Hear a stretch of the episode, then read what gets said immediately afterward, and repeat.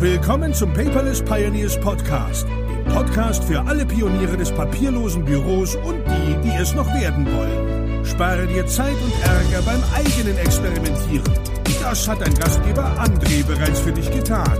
Also lehn dich einfach zurück und genieße die Show.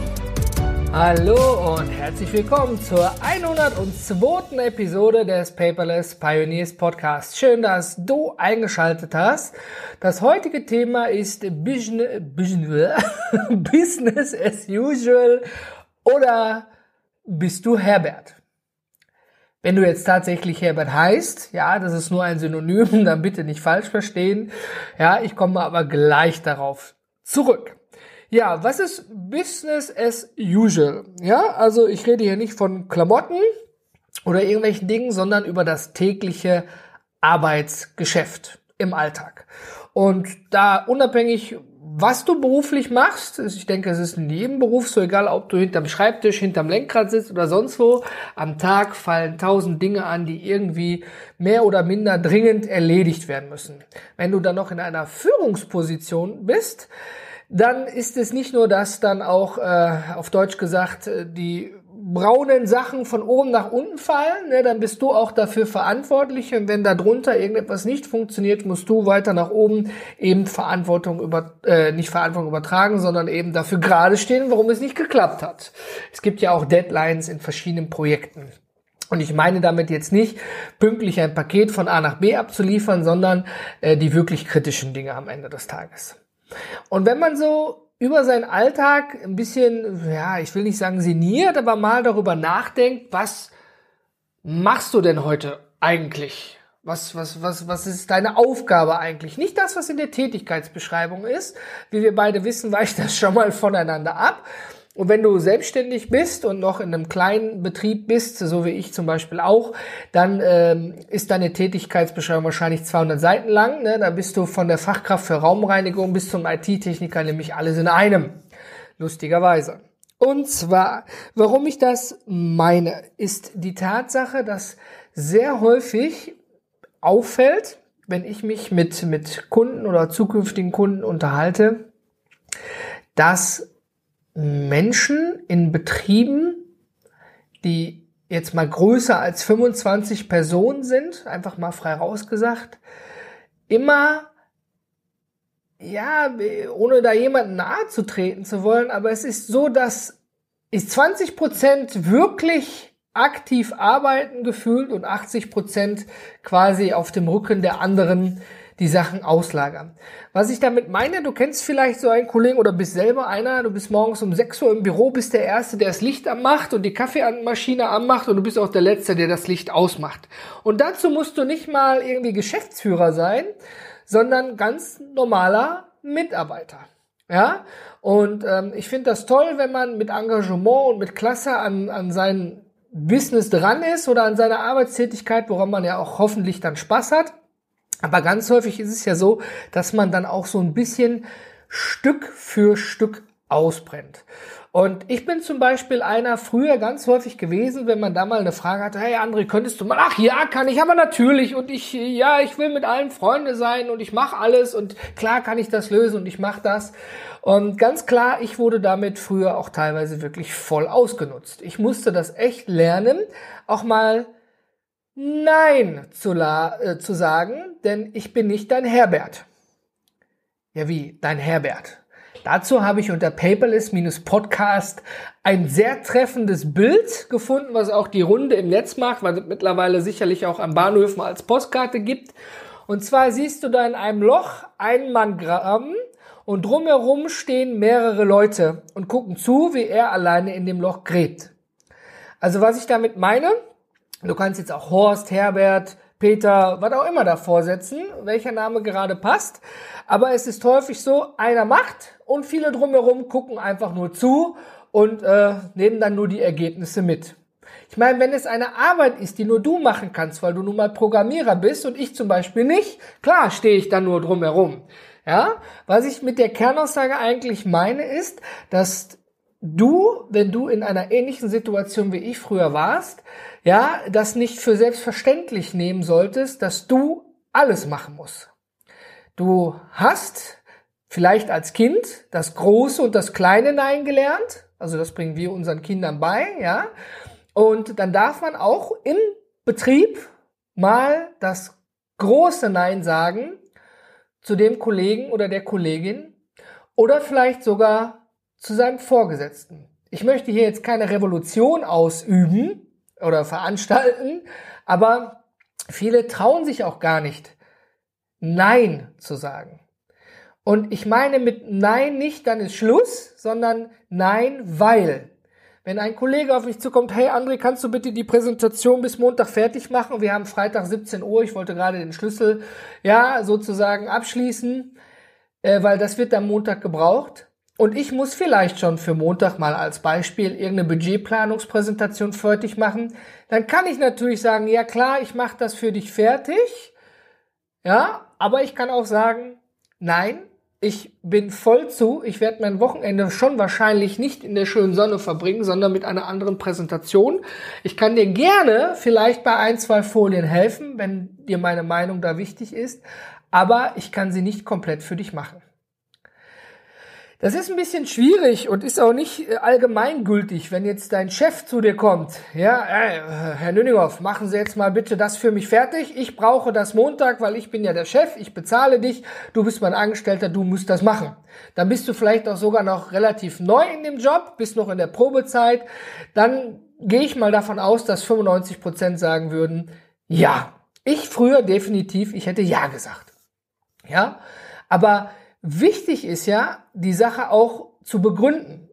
Durch das, was ich mit der Zeit auch dazugelernt habe, kann ich dann auch hingehen und sagen, nein, Chef, ich kann mit der Sache nicht ins Bett gehen und wieder aufstehen, weil ich hier noch eine andere Sache, die Sie mir vielleicht vorher gegeben haben, fertig machen muss. Ja, und die soll ja hundertprozentig klappen und funktionieren und ich kann mich da nicht teilen. Ja, für viele Vorgesetzte ist es ja einfach auch selbstverständlich, dass die Mitarbeiter am Wochenende weiterarbeiten. Ja, Arbeitszeit und schutztechnisch brauchen wir da gar nicht drüber reden. Es wird einfach hingenommen und dann irgendwo bei den Überschriften, äh, Überschriften sage ich schon, Überstunden mit aufgeschrieben. Am Ende des Tages, was mal einen Tag länger wolle, dann pünktlich Feierabend gemacht hast. Wir kennen ja alle die Spielchen.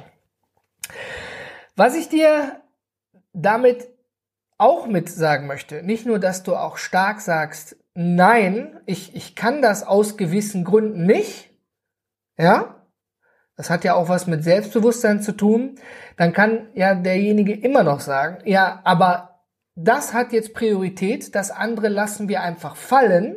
Vielleicht wissen ja Vorgesetzte oder Kollegen gar nicht, was du alles noch gerade am machen bist ne, dann so ein kurzes Update, hey, ich habe hier fünf Aufgaben, die sechste kann ich jetzt nicht auch noch erledigen, ja, würde da vielleicht in der Entscheidungsfindung helfen.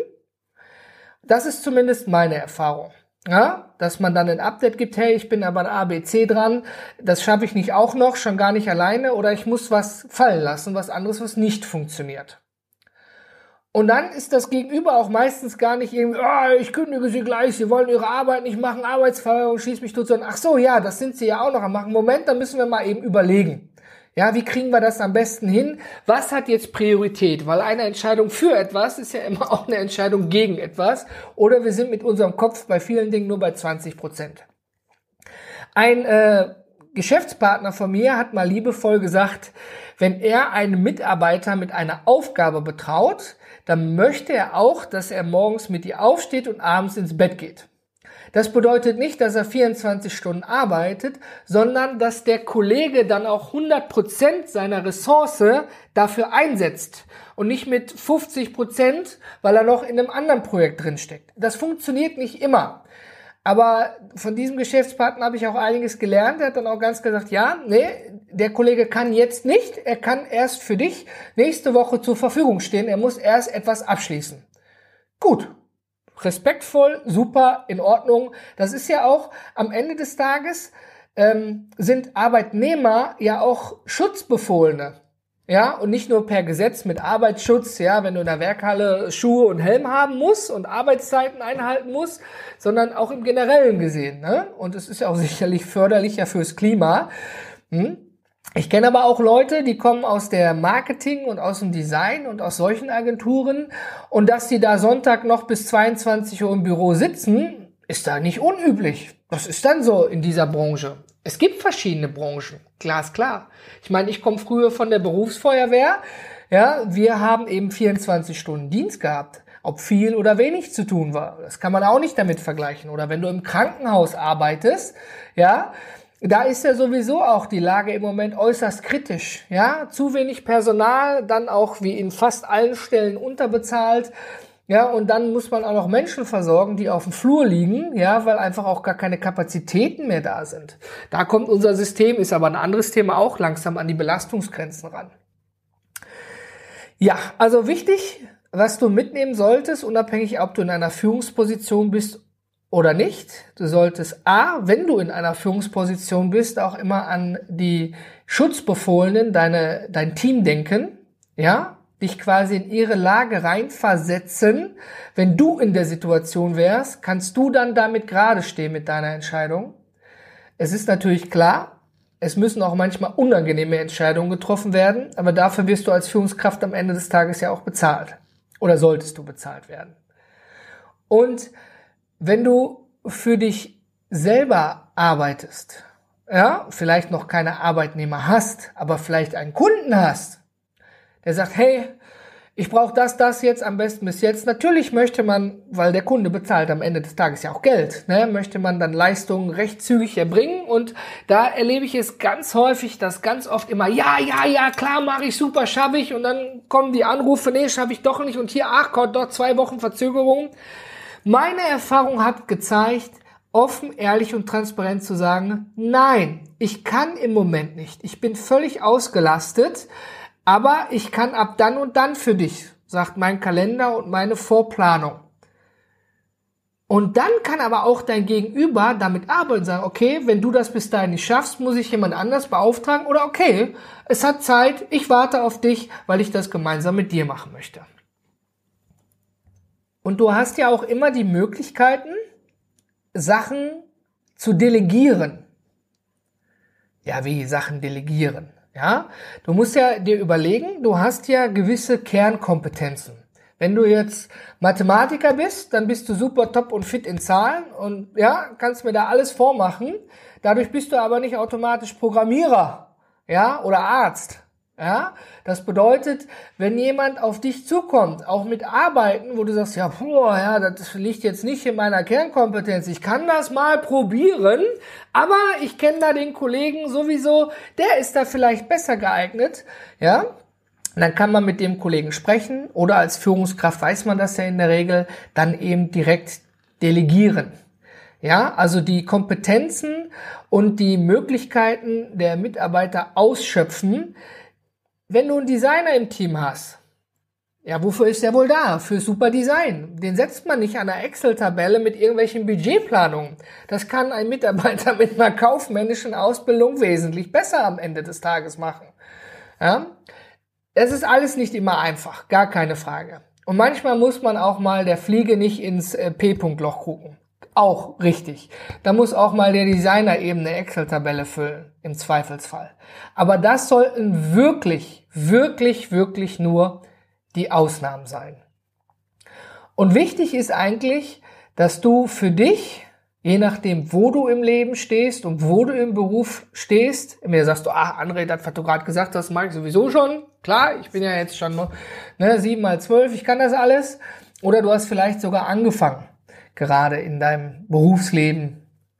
Wichtig ist, dass du proaktiv sprichst, erstens, und den Leuten sagst, kann ich, kann ich nicht darstellen. Und ich kann ich vielleicht oder kann ich irgendwie und ich versuche mal mein Glück.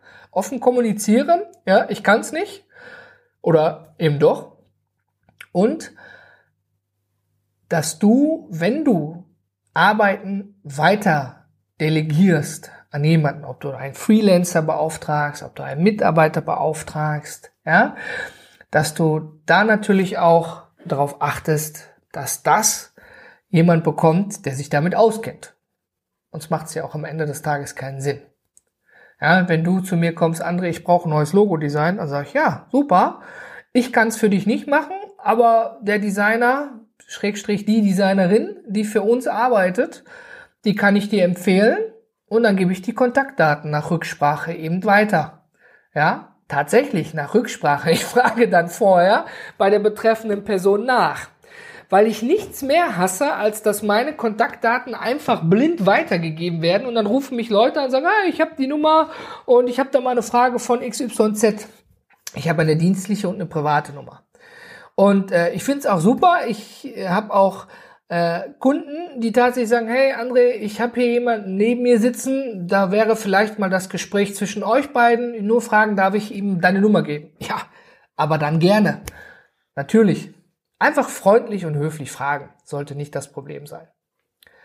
Und wo wir schon dabei sind, wenn du ja Aufgaben bekommst, dann musst du ja auch irgendwie folgende Möglichkeiten nutzen. Entweder A, du bist ein Brainer, ja, du hast alles in deinem Kopf. Ich, ich habe da großen Respekt vor solchen Menschen, die da wirklich äh, 15, 20.000 Aufgaben in ihrem Kopf haben und das alles ohne Probleme abarbeiten. Ich muss klar gestehen, das ist eher in der etwas Generation vor uns mal gesagt, ja, die wirklich auch noch nicht so viel computerunterstützendes Arbeiten hatten, da wo wirklich der Kopf gefordert war. Ich gebe dazu, ich bin da echt vergesslich, ich muss eine Art To-Do-Liste führen, ja, und da gibt's ja auch viele verschiedene Möglichkeiten, wie man Prioritäten setzt, Eisenhower-Methode, die Smart-Methode und wie sie alle heißen. Sehr erfolgreich und was ich auch immer häufiger höre, ist die One-Minute-To-Do-Liste. Das hat auch mein geschätzter Kollege Thomas Mangold in einer Podcast-Episode vorgestellt. Die verlinke ich übrigens auch unter paperless-podcast.de für dich. Und worum geht es in dieser To-Do-Liste? Vorweg gesagt, wenn du eine To-Do-Liste führst und sie ist länger als dein Bildschirm, du musst nach unten scrollen, dann läuft schon primär was falsch. Ich meine damit jetzt nicht irgendeine Produktionsliste, wo hinten Daten aktualisiert werden. Ich meine wirklich eine Liste nur für dich. Wie als wenn du ein einfaches Blatt, ja, ich sag's im Paperless Podcast, Papier hättest und unten ist Ende. Du hast ja an einem Tag, genauso wie ich, nur 24 Stunden Zeit. Ob du die 24 Stunden wach und im Büro bist oder ob du nur 8, 6, 4 oder 12 Stunden, völlig egal. Wir beide haben gleich viel Zeit am Tag. Und in dieser Zeit müssen wir uns natürlich, jeder für sich, irgendwie organisieren. Und da hilft ungemein tatsächlich diese One-Minute-To-Do-Liste. Wie funktioniert das? Wie der Name schon sagt, länger als 60 Sekunden sollte diese To-Do-Liste nicht dauern zu erstellen. Und zwar setzt du dich hin und als erste Überschrift zum Beispiel kritische Aufgaben. Das sind bei mir nicht mehr als drei Aufgaben. Kritische Aufgaben. Das ist auch so ein kleiner Test, weil wenn du dir diese drei Aufgaben aufschreibst auf deiner One-Minute-To-Do-Liste oben bei kritische Aufgaben, musst du dich fragen, wenn ich heute Feierabend mache, muss diese Aufgabe erledigt sein? Oder nicht. Wenn die Aufgabe bis dahin erledigt sein muss, ja, dann ist sie kritisch für heute. Dann muss sie auch verdammt nochmal heute erledigt werden. Und wenn da drauf steht, Rechnung bezahlen, ja, oder die Buchhaltung abgeben oder sonst was, weil der Steuerberater morgen die Voranmeldung machen muss, dann ist das eine kritische Aufgabe. Davon schreibe ich mir drei Stück auf, die ich für heute erledigen möchte. Dabei ist es für mich nicht wichtig, ob ich die morgens um 8 erledigt habe oder um 14 Uhr. Wichtig ist, dass sie am Ende des Tages, also am Feierabend, fertig sind. Und der Feierabend muss dabei nicht 22 Uhr abends sein. Und darunter, unter diesen kritischen Aufgaben, kommen die möglichen Aufgaben. Das bedeutet, wenn du die ersten drei kritischen Aufgaben abgearbeitet hast, ja, dann kannst du möglicherweise darunter noch anderes erledigen. Wenn ich als kritische Aufgabe zum Beispiel Buchhaltung habe und ich muss Belege zuordnen, Buchungstexte vergeben, das dauert ein paar Stündchen. Ja, also wie gesagt, alles darunter ist möglich, ist aber für den Tag nicht zwingend erforderlich. Dann haben wir ja die kritischen, drei Stück, Vielleicht auch maximal fünf Stück, was ich schon echt heftig finde. Also ich komme mit der Zahl drei super. Darunter die möglichen Aufgaben. Die können ja auf deiner Liste auch sozusagen stehen bleiben, weil sie eben möglich sind, auch vielleicht für den nächsten Tag. Aber dann hast du ja auch sogenannte Long-Term-Aufgaben. Ja, da wird verwendet zum Beispiel der Begriff über den Horizont. Wie als wenn du über den Horizont schauen möchtest, ja? Zum Beispiel alles, was innerhalb der nächsten sieben Tage erledigt werden sollte. Ja, sagen wir mal, du hast eine Reise, eine Dienstreise und musst dir noch Flugtickets buchen und ein Hotel. Ja, das sollte also, weil du in zehn Tagen vielleicht fliegst, erledigt sein in den nächsten sieben Tagen, damit du das safe bist. Also kommt das auf über den Horizont. Und dann kannst du deine Liste fallen lassen. Nach 60 Sekunden sollte das erledigt sein und kannst anfangen, die kritischen Aufgaben abzuarbeiten. Die sind ja für heute wichtig. Keine Angst, ist jetzt äh, im Audiobereich vielleicht nicht so einfach zu erklären.